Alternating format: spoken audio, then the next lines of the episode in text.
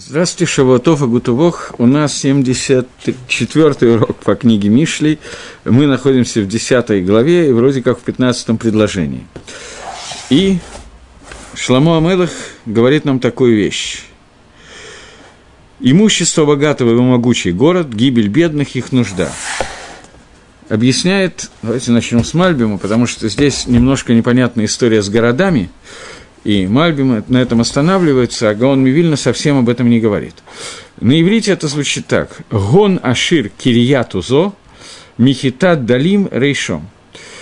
Множество богатства бедняка, э, богача – это кирья. Слово кирья – это одно из слов, которое переводится на иврите, как, с иврита на русский, как город. Это город его силы. А у бедняка это, наоборот, находится Слово «решам» очень трудно подобрать. Нужда. Раш на иврите – это бедняк. Поэтому здесь а удел бедных – бедность, дословный перевод. Только используются два слова под словом «бедность». Даль и раш – это два слова бедности, которые немножко имеют разные такие смысловые оттенки, но в переводе будут звучать одинаково. Говорит Мальбин, что гон, понятие гон, это собрание денег, от э, кейсов, то есть когда деньги собраны в одну кучу. И, э, эти, и не только денег, но других вещей, которые стоят очень много. Кирья – это слово «город», которое означает «город, окруженный стеною», город, который приготовлен к осаде. Это слово употребляется э, в Геморе, например, в Талмуде, употребляется для обозначения э, города, окруженные стенами со времен Иешуа бен Нуна, в который в другое время читается Магеллат Эстер. Не 14-го, как обычно, Адара, а 15-го Адара. Вот это большой город, окруженный стеной, который как бы ну, защищенный город. Он называется словом Кирья, который сказан, слово, употребляемое для, города, для денег, место, где хранятся деньги богатого человека. Имеется в виду, что богатый человек, он не нуждается э, Э, в том, чтобы собирать деньги э, в какой-то банк, защищенный какое-то место, из-за того, что он боя, боится разбойников, что кто-то придет и его ограбит. Потому что само защита этих денег – это сами деньги, которые находятся в большом количестве. Потому что э, Потому что для чего нужны деньги? Чтобы спасать человека от голода, холода и так далее. Поскольку, когда их так много, что даже если какая-то часть будет украдена, то ничего страшного, все равно голод не наступит, то человеку не, человек не нуждается в том, чтобы защищать эти деньги. Я не говорю сейчас про человека, которого мучает жаба, если у него есть 100 миллионов, но украдут 500 долларов, то он готов удавиться. Речь идет о необходимости. Для богатого, для очень богатого человека нет необходимости серьезно охранять свои богатства. Но бедняк – это человек, у которого его богатство, все его, все, что у него есть, это на самом деле это очень немного. Поэтому, если от его богатства немножко забрать, то ему это кажется, что это как враги, которые захватили огромный укрепленный город, и у него ничего не осталось. Э, окей, это Магалах Мальбима, который в данном случае, Магалах – это объяснение, путь объяснения Мальбима, который в данном случае больше интересуется грамматикой и переводом, а Гаон Мивильна идет совершенно по другому пути. Он объясняет так, что у богатого человека его корни, его силы находятся именно в том, что у него есть множ, много. Поэтому, когда у него Эдгацорах, время необходимости, то у него всегда есть по другой эти деньги, и он не должен продавать что-то для того, чтобы э, вложить деньги в какой-то другой бизнес. Слово «бизнес», я думаю, переводить не обязательно. Э, и он всегда может купить по дешевке какие-то вещи, и э, у бедняка ровно обратная ситуация. То есть человек, который был богатым и обеднел, то у него нету во время необходимости у него нет возможности что-то сделать, у него нет даже то, что ему нужно продать для того, чтобы купить какую-то скуру, какой-то какой товар по дешевке. Это прямой перевод посука. Говорит Гаон Вильна, о чем идет речь? Талмидей Хахоми, мудрецы Торы, это люди, которые много учились, и они владеют Торой в таком количестве и качестве, что вся Тора находится у них в руке. Настолько, что они совершенно ничего не забывают, и они знают любые вещи, и они у них брулим, они у них ясные и четкие, у них находятся прямо перед глазами. И это то множество, которое у них как защищенный город, и это та сила, которая у них есть. И это происходит от слова «кирот», «кирья» от слова «кирот». Кирья – это город, обнесенный стенами, от слова «кир» – стена, и это стены его сердца. То есть сердце Талмит Хохама это его, охраняет ту Тору, которую он выучился, и это сила, которую он выучил. И это сила этого Талмит Хохама. Имеется в виду, что когда ему ставится кушья, кушья – это слово из Талмуда, понятие целое, которое обозначает трудность, которая ставится из одного места на другое. Когда кто-то из Амараем высказывает какое-то, авторов Талмуда высказывает какое-то предположение Галаху, то другое Мора ставит на него трудность из Танаим, из более ранних источников устной Торы, который является Мишнайот, Барайтот, то есть тех, тех частей устной Торы, с которыми Амора спорить не может. Ему ставится трудность. И тот Амора должен найти ответ на эту трудность. Талмит Хохам, когда ему нужно учить ответ на трудность, которая ему ставится, он ищет этот ответ из тех знаний Торы, которые у него есть. И благодаря тому, что у него в сердце хранится вся Тора, и она не забывается у него, то ему легко найти ответы, легко найти аргументы в свою пользу и против себя и так далее. И таким образом богатство богатого человека – это та Тора, которую он выучил, говорит Гаон Мивильна, когда в любых мицвод, в любых вещах, которые ему нужно делать, он находит подтверждение из разных мест – Талмуда, Мишны, Барай тот и так далее, Хумаша – конце концов, и той же книги Мишли, для того, чтобы понять, как правильно себя вести в каждой ситуации и как правильно вывести Галаху. Но бедняки – это те люди, которые не знают много, подобно мудрецам, и ровно наоборот. И поэтому говорится, что тот талмит, тот ученик, которому талмиде каше алав, которому тяжело учиться, это потому, говорит Гаон Мивильна, что это связано с тем, что его Тора, его учение не с дура бефигом. Что значит не с дура бефигом? Седр на иврите – это понятие седр пейсах, вы знаете все. Седр – это понятие порядок упорядоченное какое-то учение. Человек, у которого учение упорядочено, и у него оно разложено по полочкам, он понимает, где что надо сразу вспомнить и посмотреть, у этого человека учеба идет хорошо, потому что как только ему задается какая-то трудность, то он тут же понимает, где надо искать ответ на вопрос. Возникает вопрос, он знает, где искать ответ. Но человек, которого тяжело идет учение, одна из причин этого связана с тем, что этот человек не владеет той Торой, которую он выучил, теми мицвод, которые он знает, какие мицвод надо делать, когда и как, но у него они не сдурим, они не упорядочены. Поэтому, когда возникает какая-то ситуация чуть-чуть изменившаяся, нестандартная, то этому человеку очень тяжело найти ответ на вопрос, как правильно себя вести и так далее. Поэтому Гаон Вильна объясняет, что об этом говорит посук, что э, когда у человека есть много богатства, богатство – это Тора, которое находится в городе, окруженный стенами, то есть в сердце человека, то они являются его стенами и спасают его от разных ситуаций, он всегда знает, как правильно себя вести, и всегда может найти ответ на вопрос. Не имеется в виду, что он знает ответ, он может его вычислить, он может его вывести на основании той Торы, которая в него вошла.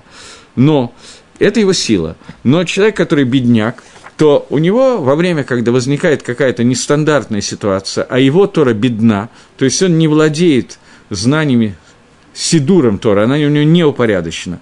Для такого человека любой вопрос, любая трудность, которая может возникнуть, как жизненная трудность, так трудность в изучении Торы, она его ставит полностью в такую тупиковую ситуацию, и он не знает, где найти ответ на этот вопрос. Так Гаон учит этот посук Торы. То есть здесь немножко разный подход мы видим. У Мальбима основная задача объяснить, где хранится богатство, и, и объяснить, что человек, у которого есть много денег, много богатства и так далее, он не боится потерять немного, а бедняк, то немногое, что у него есть, для него это просто катастрофа, если что-то теряется. А Гаон переходит сразу к объяснению о Торе и Мицвод – Бепаштус, на самом деле, по-простому. Мальбим тоже не пришел говорить, давать нам советы о том, как правильно разбогатеть и как хранить деньги во время, когда ты уже разбогател.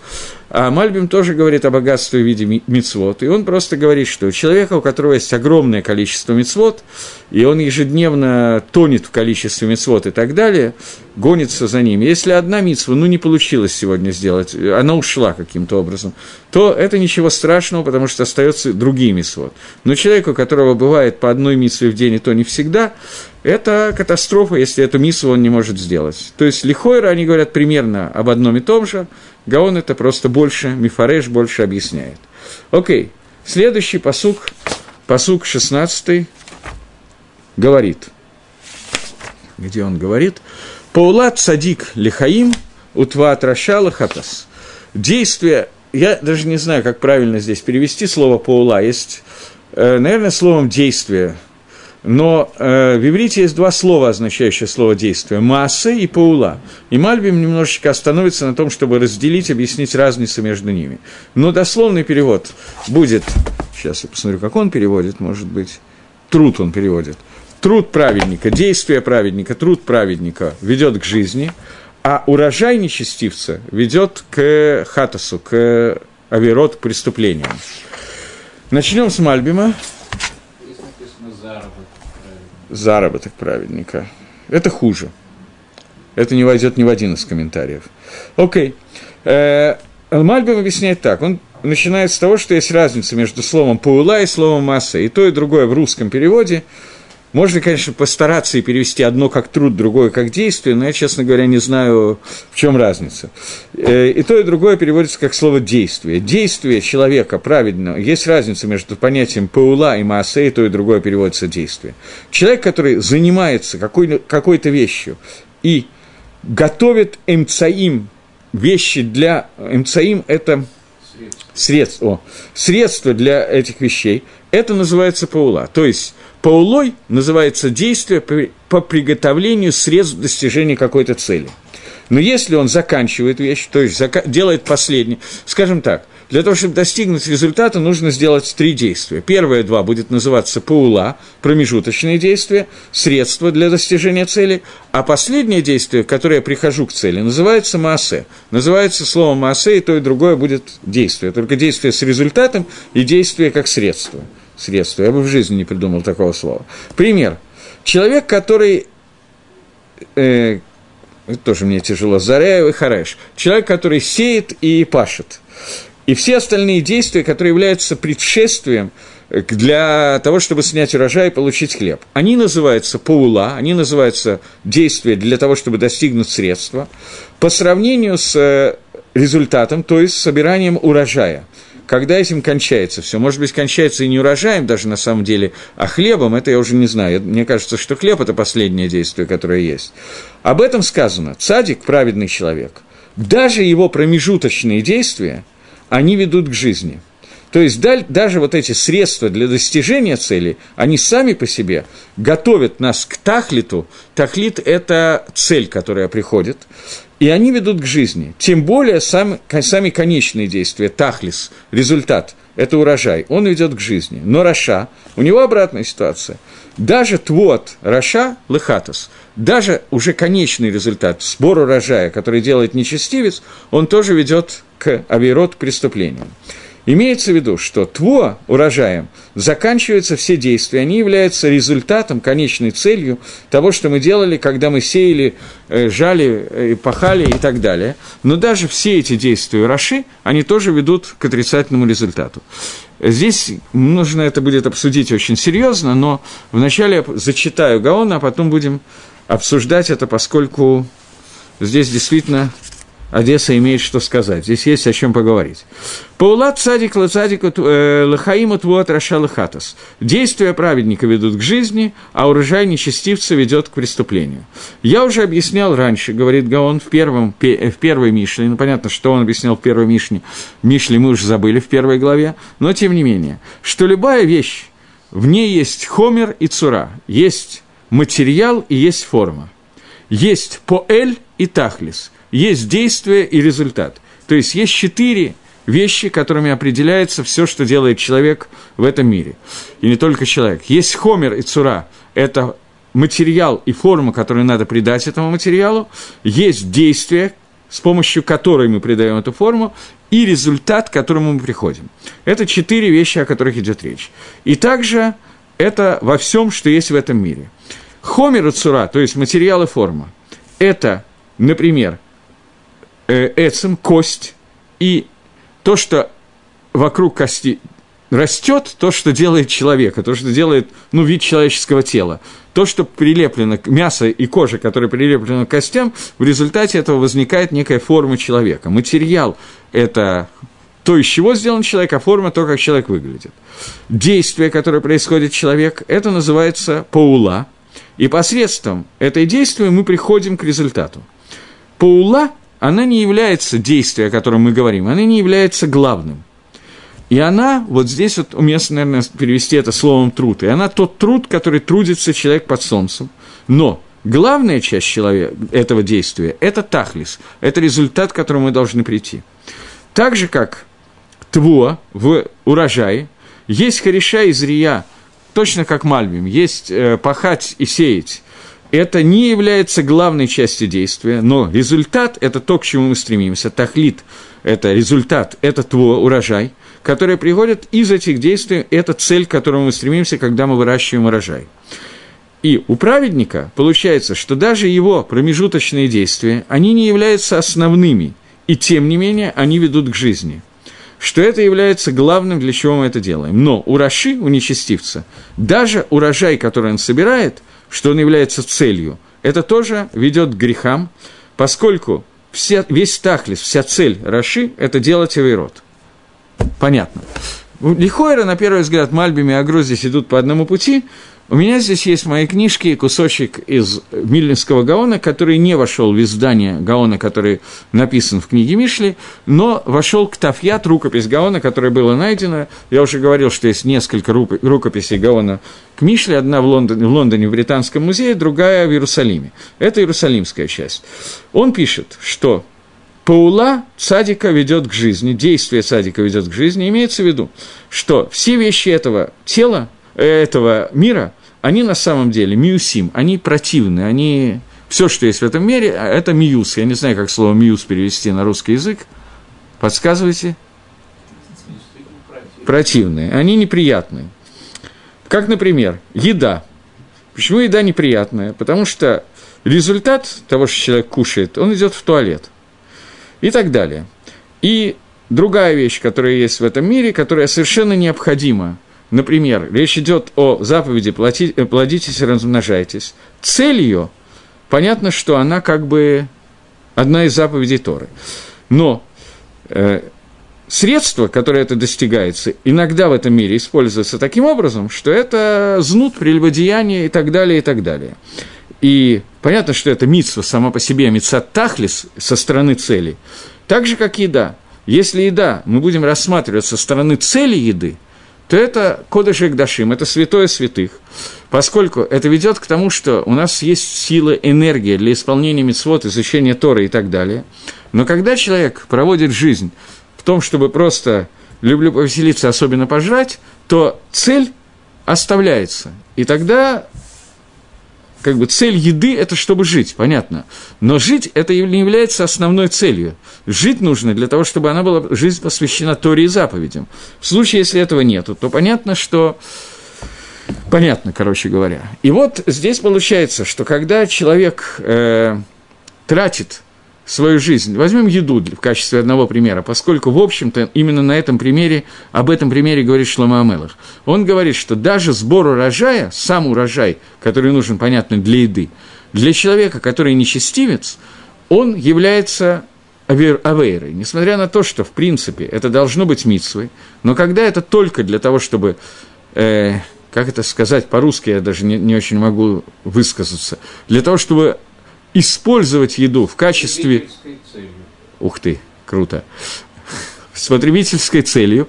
Э, но я скажу немножко иначе. Когда человек ест только для того, чтобы э, вырастить свою тайву, то это становится, тава – это, мы знаем, что это такое, это получение удовольствия в этом мире, бесцельное получение удовольствия этого мира – наверное, это по-русски правильно сказать именно с потребительской целью, то в этой ситуации э, это становится авейрой. Причем авейра это становится преступлением. Даже если человек не ест запрещенную пищу, он ест разрешенную пищу, он ест исключительно гекшер самый лучший, который бывает, бадат, шарит, умноженный на рава рубина, еще на что-то, и все это он ест, но еда, не еда превращается в цель жизни, то в этой ситуации это называется он становится рошой, если никакой другой цели нет, он становится нечестивцем. И это то, что сказано, что у нечестивца даже сбор урожая, который необходим, он становится для... непонятно для чего. Теперь, чтобы по... немножко это объяснить, опять же, всего несколько дней прошло после Шивота, поэтому Шивот очень близко к нам, поэтому возьмем, используем такую галаху Шивота, которая Гемора, которая рассказывает про Шивот, законы Шивота, для того, чтобы пояснить пример, который здесь сказан. Э, я думаю, что все знают, что есть такая гемора, Махлок с Раби Лезер и Раби Шо, спор Танаим, Раби Лезер и Раби Шо по поводу того, как надо проводить Йомтов. Одно мнение говорит, Раби Лезер говорит, что надо либо весь Йомтов посвятить Всевышнему, либо весь Йомтов либо посвятить себе. То есть, окулола Гашем, окулоло. Либо все Всевышнему, либо все себе. Имеется в виду, либо весь Йомтов сидеть и учить Тору и заниматься заповедями, либо весь Йомтов сидеть и кушать. Либо-либо, говорит Раби Леза. Раби Шо пришел на него, спорит и говорит, что нет, половина себе, половина Всевышнему. Половина провести в состоянии кушать, пить и так далее, вино, мясо, а половину провести в том, чтобы э, спать, э, половину спать и кушать, а половину учить Торы и делать, молиться. Это спор между Рабелезером и Рабишо на Галоха, Галахаки Рабишо, что в Йомтов нужно провести часть Йомтова, посвятив всего Всевышнему, часть Йомтова посвятить себе. Если кто-нибудь когда-нибудь откроет Рамбама Галахот Йомтов, то там это совершенно неожиданно для меня описано так, как Рамбам это описывает. Он делает просто подсчет – сколько часов есть в сутках, сколько часов надо в Йомтов спать, сколько часов учиться, сколько кушать. С точностью до там, получаса он ведет подсчет почти по минутам, как надо проводить Йомтов, то есть он учит Раби Ишо, что хацило, хацило Ашем, половина себе, половина Всевышнего, надо просто разделить 24 часа пополам и, и вот так вот вести Йомтов. Я не знаю, насколько это принято так подсчитывать, как Рамбом, но, тем не менее, такая шита, такое, такая точка зрения, безусловно, есть. Бепаштус, пшада пашут, простое объяснение, что эта точка зрения идет, шита – это точка зрения, она идет именно на Галоху, так мы и паским. Но Гемора продолжает и говорит совершенно непонятную фразу «Кулам мадим» – все согласны, и Раби Лезер, и Раби Ишо, что в Ацерет в Шивот – обязательно нужно часть Всевышнего, часть себе, то есть в Ацерет, в Шмини, э, Ацерет – это одно из названий Шивота, которое настолько, что был праздник дарования Тора, его надо потратить по всем мнениям, даже по Рабелезеру, половина Всевышнего, половина себе, половина времени кушать и спать, половина времени учить Тору и молиться. В этом нету махлокиса, здесь нету спора, это по всем мнениям одинаково. И не очень понятно, во-первых, в чем спор между Раби Лезером и Раби Шо, и, во-вторых, не очень понятно, чем дарование Тора отличается от остальных праздников, например, Пейсах, почему во время дарования Тора обязательно надо кушать, ты не можешь целый день учиться, а в Пейсах можно целый день учиться или целый день кушать по Раби Лезеру, но не обязательно это разделять на две таких вещи. В чем разница между этим? Ответ, который я сейчас дам, ответ написан в книжке «При Цодек», Равцодек Коина, излюблено, Ответ такой, что спор Раби Лезера и Рабишо – это касается того, как, какой уровень человека в этом мире. Разные люди в этом мире могут себя вести по-разному. Человек, который не очень святой человек, не очень праведный человек, средненький такой человек, это не мы с вами, мы гораздо ниже. Но, тем не менее, тот, который средненький человек, который не может посвятить себя целиком во время еды, сделать так, чтобы вся его еда и весь его сон было во имя Всевышнего, то в Йомтов он не имеет права кушать. Он должен потратить Йомтов не на еду и не на сон, а потратить Йомтов на те вещи, которые даже он, несмотря на свою умственную отсталость и свое отсутствие к душе, может э, сделать так, что они будут целиком посвящены Всевышнему. Поэтому он должен потратить весь Йомтов на изучение Торы и на молитву. Человек, который более высокого уровня, говорит Раби Лезер, он может поставить, потратить весь Йомтов на то, чтобы всю материальную часть, всю еду, которую он ест в Йомтов, превратить в ахилат митсва, в еду митсвы, и есть не для удовольствия, а потому что тем самым он соединяет материальный мир с Творцом. Это махлоки с Раби Лезера и Раби Ишуа, как объясняет Равцода Коэн, по поводу того, стандартный стам обычный человек, то есть мы с вами, может ли он свою еду посвятить Всевышнему. И Алоха, как Раби Ишо, что мы с вами находимся, несмотря на то, что наш уровень, понятно, что оставляет желать лучшего, тем не менее, наш уровень такой, что мы можем, когда мы едим ради исполнения митсва, ради того, чтобы радоваться и веселиться в Йомтов, мы можем э, суметь лит кавен, поставить свою кавону, свои намерения настолько высоко, что мы сможем в Йомтов соединить весь материальный мир со Всевышним, и это наша задача. Поскольку мы не можем это сделать целиком, то мы делим Йомтов на две части части. Половина Йомтова мы кушаем и пьем, спим и веселимся, поем песни и так далее. Другую половину Йомтова мы посвящаем Всевышнему через изучение Торы и молитву. Поэтому есть мингак в Йомтов, обычай в Йомтов, немножечко э, удлинять молитву, петь какие-то Галаль там и так далее, какие-то части молитвы петь, для того, чтобы э, часть Йомтова, которую мы посвящаем, духовную часть Йомтова, которую мы посвящаем Всевышнему, это сделать наиболее правильно и по времени, и по количеству, и по качеству, Бекицу.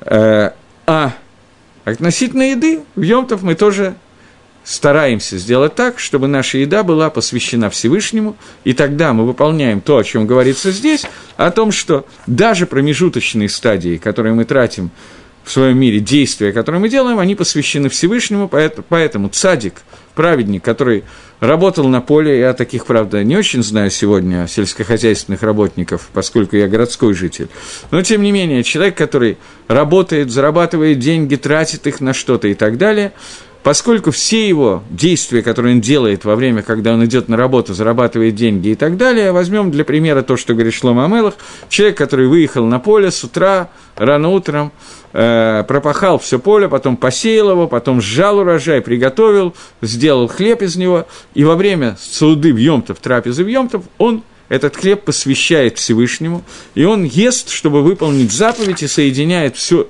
свою промежуточную работу с Творцом, и тогда все его паулот, которые э, Мальбим переводит как средства, да, как вы понимаете?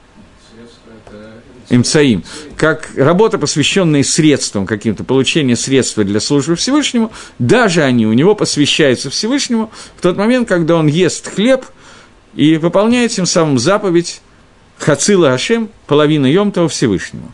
Говорит Гемора, что в Ацерет, в день дарования Торы, мы находимся на таком уровне, объясняет так Равсода Коэн эту фразу Геморы, что мы находимся на таком уровне, что когда материальное и духовное соединилось воедино, это и есть дарование Торы. Дарование Торы – это раскрытие Всевышнего в этом мире в таком состоянии, на таком уровне, что все материальные накудот, точки, аспекты этого мира, все без исключения, они соединяются с Творцом на таком уровне, что любой человек, по всем мнениям, может в этот день, есть такая света дышмая, помощь Творца сверху, раскрытие Всевышнего каждый год в Шивот, что мы можем поднять вот эти искры еды, которые мы едим Всевышнему настолько, что любой человек, по всем мнениям, должен сделать шивот хацила Ашем, хацило, половину себе, половину Всевышнему. Поскольку в этот момент он объединяет материальный и духовный мир, и это и есть дарование Торы. Объединение материального и духовного мира на таком уровне, что вся материальность устремляется к Творцу – и это суть дарования Торы, и это суть того, о чем говорит Шлома Амелах сейчас.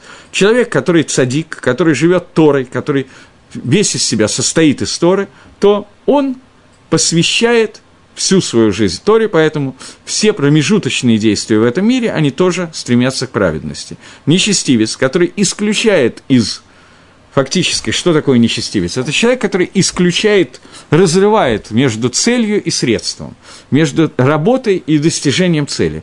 Нечестивец, который это делает, то получается, что все его действия, включая конечные, они бессмысленны, и они только для Авейры. Авейра в данном случае – это не только какое-то запрещенное действие, но любое действие, которое не имеет смысла соединить Паулу и Тахлис, средство, действие и результат – как только мы вносим разрыв в эти вещи, то это называется э, не слово «авейра» здесь употреблено, здесь употреблено слово «хатас». «Хатас» – перевод слова «хатас». Мы уже много раз говорили, это э, на русском обычно переводится как «грех». Но Раша переводит э, в Танахе, что это не грех, а это хисарон, изъян, недостаток. Когда Батшева приходила к Давиду Амелаху и говорила Давиду, что сейчас Аданьягу начинает царствовать, а ты обещал, что царем после тебя станет Шлома Амелах, скажи, если ты хочешь, чтобы ты передумал и хочешь, чтобы Данияу был царем, то скажи об этом, но если нет, то объяви Шломо царем, потому что если ты этого не сделаешь, то Адонияу захватит царство, и буду я и мой сын Шломо חטאים, написано в Танахе.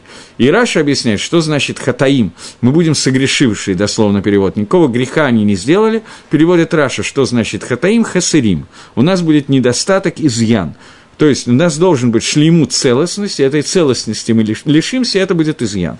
Тот же самый перевод слова «хатас» должен быть употреблен здесь, и получается, что רשע нечестивец, любые действия, которые он делает, даже устремленные к результату, поскольку результат это не результат на самом деле, результат – это объединение материальности и духовной, а רשע не вводит это в свою кавану, в свое намерение, то поэтому даже конечные действия, которые он сделает, они будут с изъяном, это будет изъян с точки зрения того, о чем мы сейчас говорим, и ни одно из действий не приведет к нужному результату.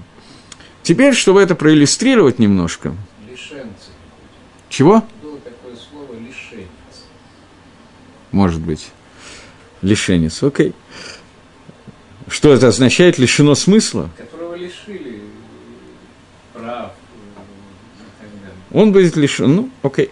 Э, теперь я об этом один раз или два раза даже здесь говорил, но просто мне кажется, что здесь нельзя к этому не вернуться, поскольку то, что говорит Шламу Амелах в объяснении Гаона, мы с вами обсуждали, когда обсуждали одного Магараля на Хумаш – в Гурарье Магараль, который говорит о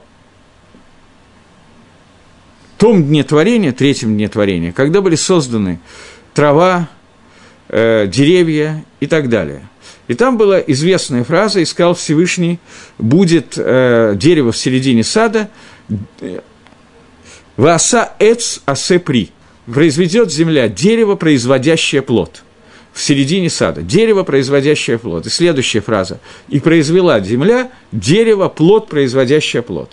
И все комментаторы, начиная с Раши, на самом деле, начиная с Мидрашим, говорят одно и то же, что первичный замысел Всевышнего был, чтобы дерево имело тот же самый вкус, что плод, земля увидела, что если это сделать, то получится несоответствие, придут люди, животные, и сожрут не только плод, но и все дерево, и в этой ситуации дерево не останется в существовании, поэтому мир не может так жить, поэтому Земля сделала так, что вкус дерева и вкус плода сделано был разным. Поэтому Земля изменила замысел Всевышнего и сделала, плод, э, сделала дерево, плод производя, э, дерево, дерево, производящее плод. Не дерево, плод, производящее плод, а дерево, производящее плод.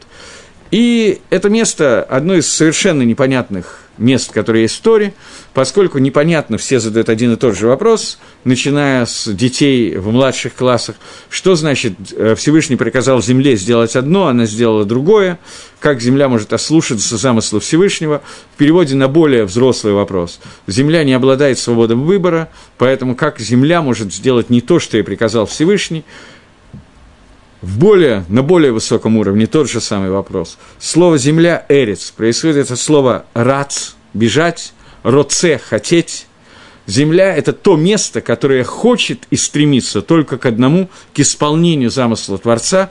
Вся слово «эрец» состоит от слова «она бежит», она бежит исполнять волю Творца, поэтому как может быть, что земля не исполнена волю Творца? Ответ на этот вопрос – это была воля Творца – чтобы дерево изначально не имело вкуса плода, но в результате пришла к тому, чтобы когда-то дерево стало иметь тот же самый вкус, что и плод. И теперь немножечко разобраться в этом вопросе. Дерево состоит из нескольких элементов – корень, ствол, плод, грубо, говоря.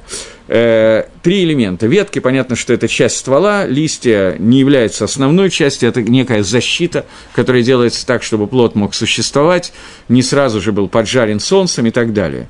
Но основная часть – это корень, ствол, плод. Плод – это тахлис, это цель, для которого э, создано дерево. Само дерево – это паула, действие, о котором говорит сейчас Гаон Мивильна, когда объясняет Шлома Амелаха, действие, которое есть, есть работа этого мира, которая является стволом, и плод, награда Алам Аба в будущем мире, который является плодом, результатом, ради которого все это затеяно. И изначально написано, что авойда, работа, паула, действие, должно обладать тем же вкусом, что и плод, но земля изменила этот замысел и сделала так, что, земля, э, что ствол обладает не тем же вкусом, что и плод – Сегодня мы это видим на примере, разные люди на разных примерах видят, но возьмем какой-нибудь самый простой пример. Я думаю, что есть такие люди, я так предполагаю, которые любят получать зарплату и не очень любят работать. При этом идут на работу, потому что у них есть цель получить зарплату. Это на самом таком примитивном уровне пример. Если на более сложном уровне пример, человек, который сидит и целый день учит Тору, у него чаще, реже, всегда, не знаю как, у разных людей по-разному. Но ему бывает, что ему так не хочется учиться, так обрыгло это дело уже, так тяжело, ничего не понятно. Потом через 2-3 дня наконец становится понятен этот кусочек. Это уже Ганеден. Когда вдруг из непонятного становится понятно, то это уже сразу же переход в рай буквально. Но, тем не менее, Человек, который работает в этом мире, он никогда, ни при каких условиях, даже если ему работа очень нравится, ему нравится делать мецву, ему нравится учить Тору. Я сейчас говорю про работу, уже про зарплату другую, зарплату в качестве Аламаба. Человек никогда не получит удовольствие от заповеди и от Торы, то, которое он получит э, в качестве награды в Аламаба. И если бы в грядущем мире, если бы это было не так, если бы человек получал вкус заповеди, такую же, как саму заповедь, то Земля определила абсолютно правильно. Мир не мог бы существовать, не было бы свободы выбора. Человек не мог бы не делать мицвод и не учить Тору. Поэтому у нас постоянно есть разрыв во вкусе работы, паулы, о котором говорит сейчас и Шлома Амелах в пересказе Агро и Мальбима, и у нас есть разница между вкуса действия, которое мы делаем, и вкуса результата плода, который нам когда-то дадут покушать. Без Радашемит Барах с помощью Всевышнего, чтобы мы все это заслужили и получили. Хотя бы когда-нибудь. Но при этом цадик, праведный человек, который все это проанализировал и понимает, говорит Шлома Амелах, что его поулот, его действия цадика, они ведут жизнь, они сами по себе являются жизнью. Несмотря на то, что вкус этой паулы, он будет потом – результат, который получит Раша от всех своих действий, нечестивец от всех своих действий, он получит результат, который он лишится чего-то в результате. Он будет, это хатас, это недостаток, изъян. То есть его Аламаба будет с изъяном у любого э, нечестивца, который делает все поулот, не устремленные к цели.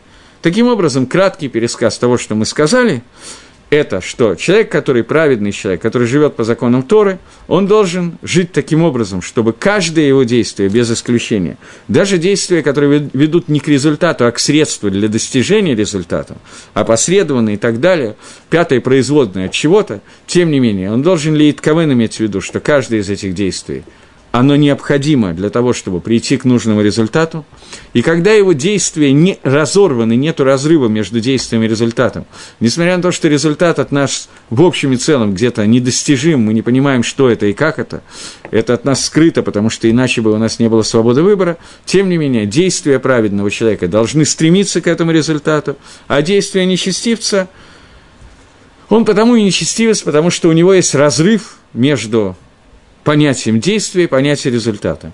Для того, чтобы это совсем закруглить и закончить, дерево познания добра и зла, от которого кушали Адам и Хава, это и есть то самое дерево, о котором мы говорим, дерево, в котором появился разрыв между вкусом плода и вкусом дерева, и когда Адам и Хава ели от этого дерева, то в мир вошла пхерахавшит, свобода выбора, такого уровня, что этот разрыв между результатами и действием стал такой, как мы наблюдаем сегодня, и в общем и целом Человек может выбрать тов и выбрать ра, выбрать хорошо и выбрать плохо.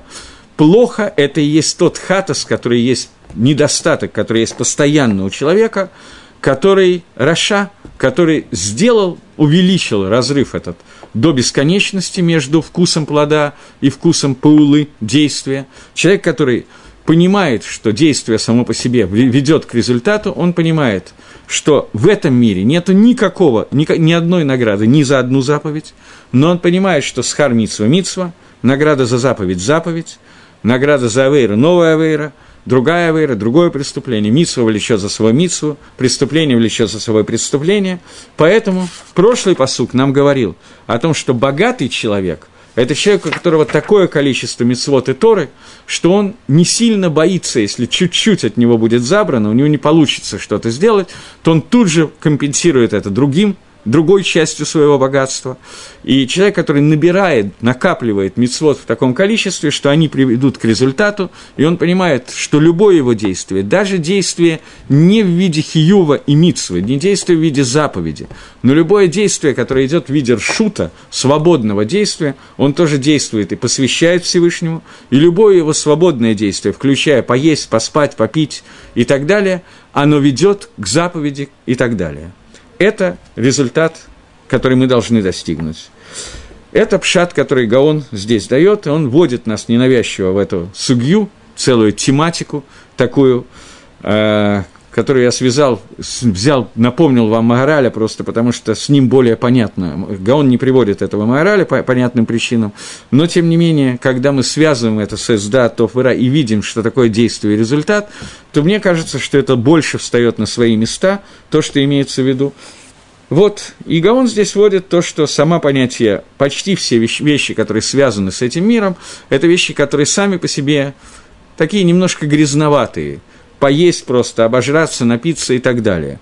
Но когда человек делает все, включая выпивает рюмку водки или бокал вина для того, чтобы сделать саудат митсву, и мы говорим, что инсимха, элабасар и ваяин, в Йомтов нету радости, а только есть мясо и пить вино – это радости жертвоприношений, мясо жертвоприношений. Сегодня мы лишены этого. И сегодня митсва, когда мы едим мясо в Йомтов, это митсва только Дарабонан, не до Арайса. Рабонан, тем не менее, установили Зехрал Мигдаш, память об Мигдаше, о храме. Рабонан установили у нас такую вот мицву, которая связана с тем, что мы должны в Йомтов кушать какие-то приличные вещи и так далее, то тем самым мы делаем паулу, который мы делаем во имя Всевышнего, и не только паулу действия еды мы делаем во имя Всевышнего, но те действия, которые привели к этой еде. Например, Человеку нужно, чтобы заработать на этот кусок мяса, который в Йомтов, ему нужно было пойти на работу, сделать определенное количество действий, самых будних действий, которые можно себе представить, для того, чтобы заработать 200 шекелей, на которые он купит вино и мясо на Йомтов.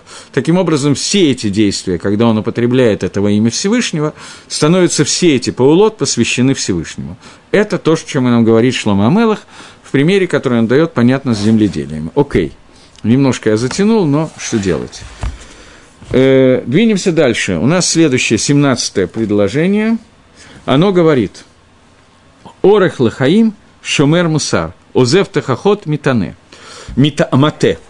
Говорит э, хранящие наставления на пути к жизни, да, а утверждающие обличение сбивает. Окей, Теперь попытаемся перевести с русского на русский немножечко иначе.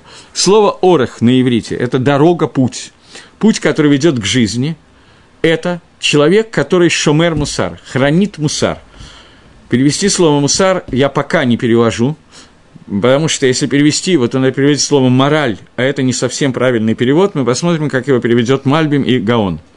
Ваазев тахоход, а человек, который оставляет, не обращает внимания на тахоход, переведем пока как упрек, это человек, который, путь, который приводит к ошибке.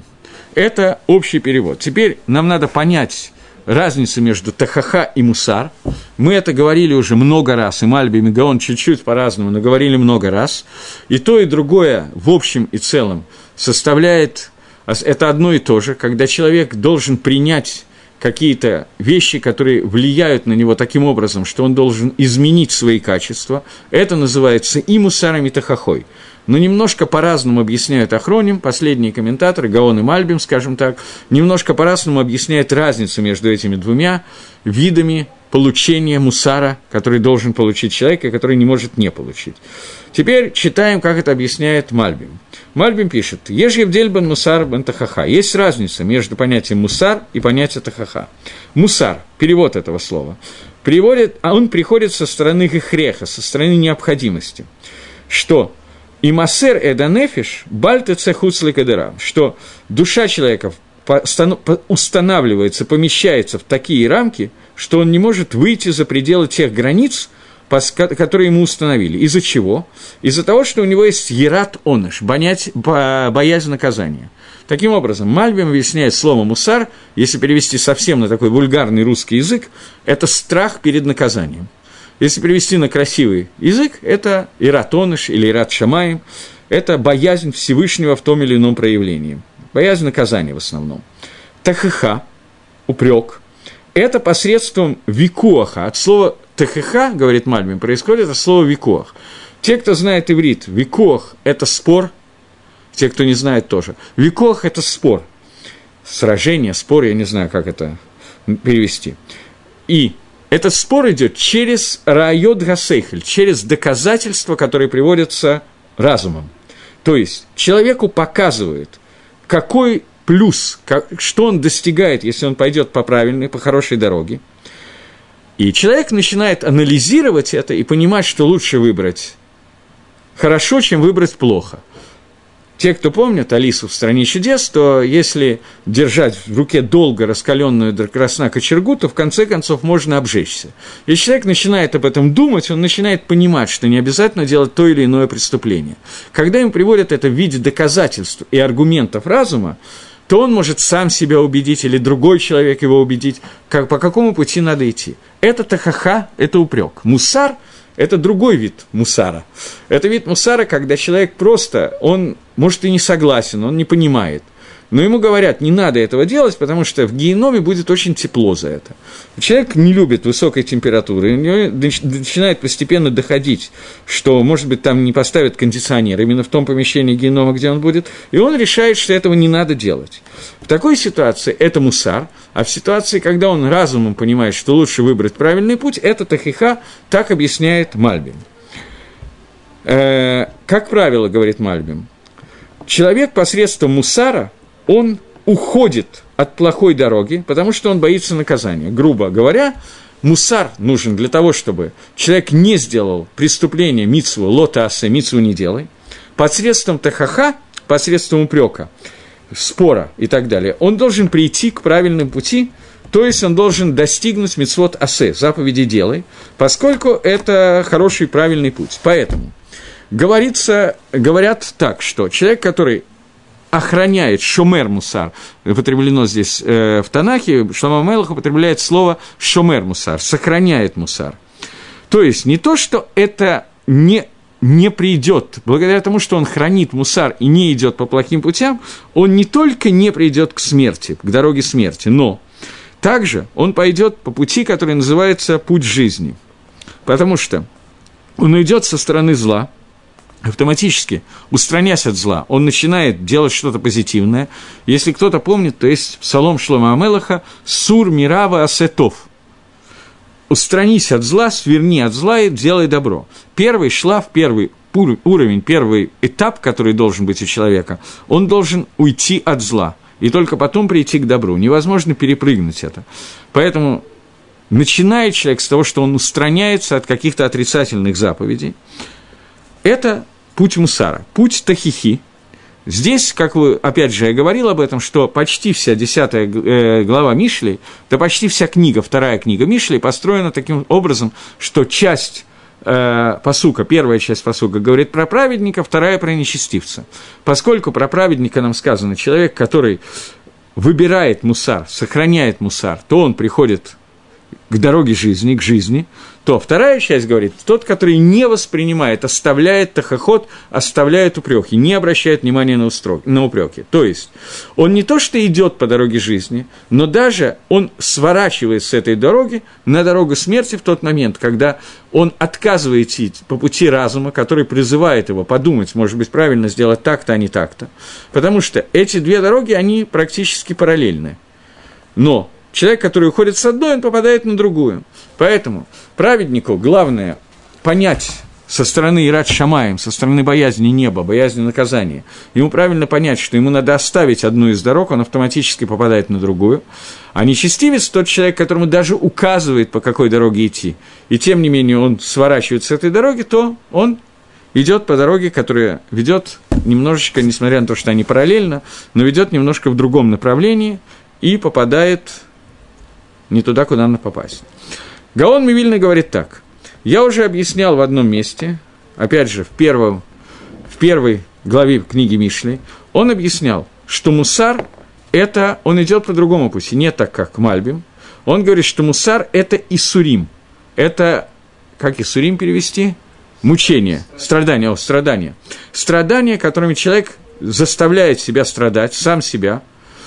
И об этом сказано, что человек должен заставить свою Ецерготов бороться против Ецергара, разозлить Ецергара, Ецерготов против Ецергара, заставить их драться друг с другом. И это и есть основные Исурим, которые основные несчастья, страдания, которые есть у человека, внутренние его страдания, когда он страдает от того, что внутри него происходит борьба. Понятно, что есть другие виды страданий, например, болезни, но мы сейчас говорим вот об этом.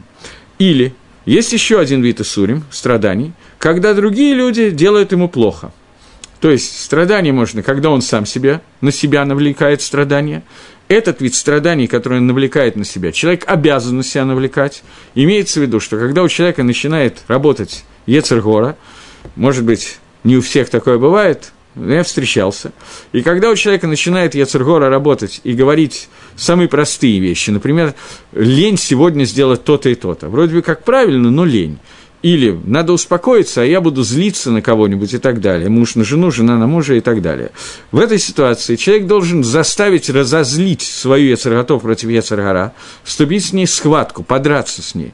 Человек будет при этом испытывать внутренний дискомфорт, и для многих людей это основные Исурим, которые могут быть, потому что есть люди, которые на таком высоком уровне, что они от этого страдают больше, чем, не дай бог, от каких-то болезней и так далее.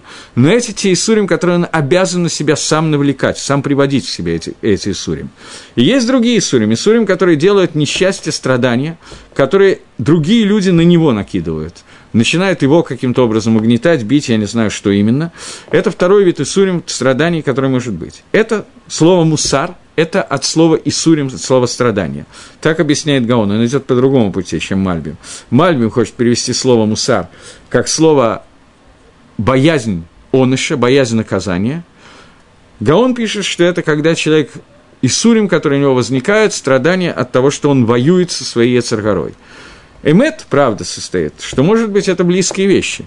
Когда человек понимает какие-то вещи и начинает по этому поводу раздражать свою яцерготов против яцергару, то это и есть боязнь наказания. Это можно как бы совместить эти две части. Но Гаон здесь пишет о технике, которой человек должен пользоваться, привлекать к себе Исурим. И он объясняет, что привлечь на себя Исурим есть у решоним, у первых комментаторов, Рубейна Йона и так далее, есть такое выражение «ликабель Исурим», принять на себя Исурим. Гаон объясняет, что принять на себя Исурим – это бороться с самим собой, со своей Эцаргорой.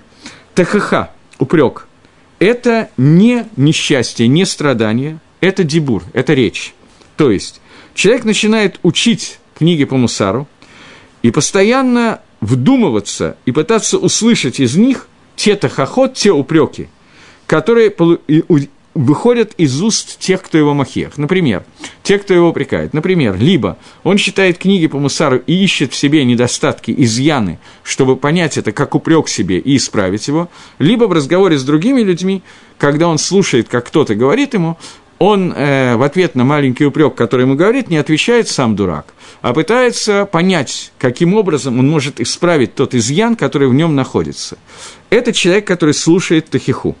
Теперь упрек. Теперь говорит э, Гаон, что то, что сказано э, Шломо Мелахом, человек, который шомер мусар, который хранит в себе мусар, имеется в виду, человек, который боится сделать, принять на себя Исурим, принять на себя эти несчастья, боится Ларгис свою, разозлить свою Яцератов против Яцергара, боится сделать войну между его добрым началом и, злых, и, злым, и злым началом.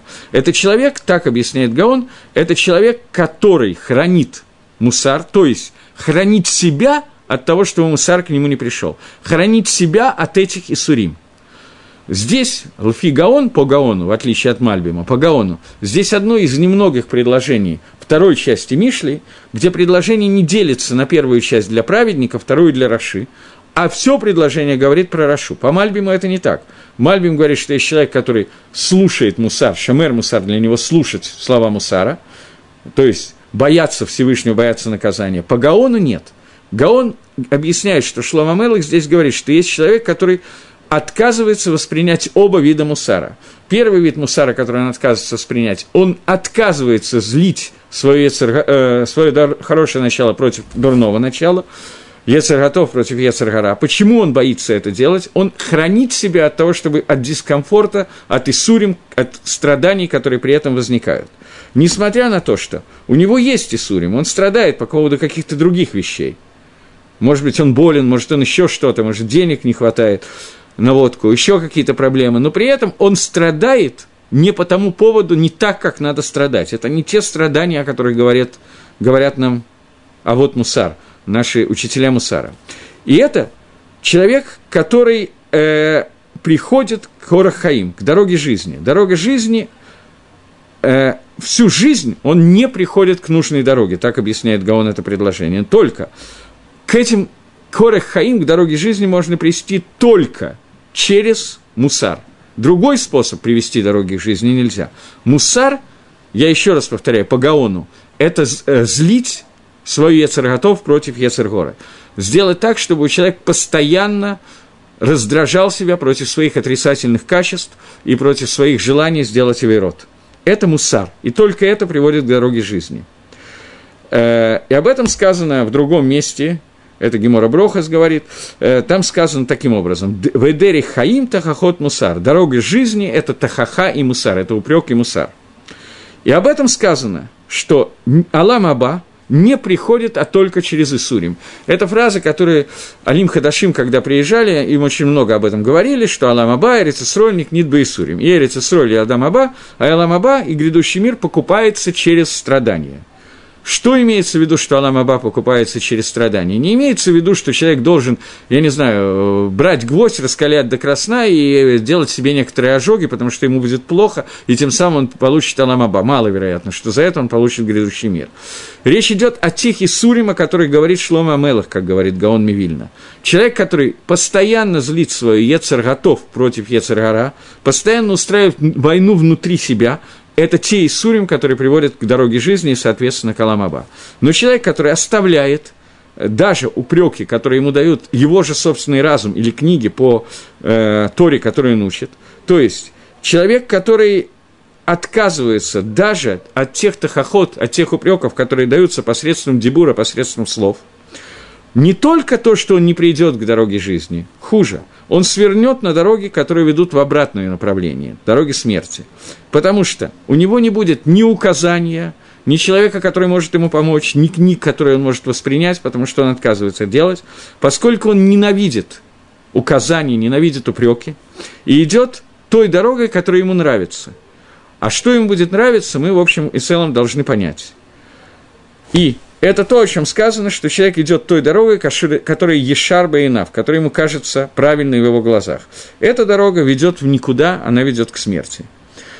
Таким образом, мы успели всего три предложения пройти. Я думал, что мы пройдем еще два, но мы успели три предложения пройти. И, чтобы подвести итог,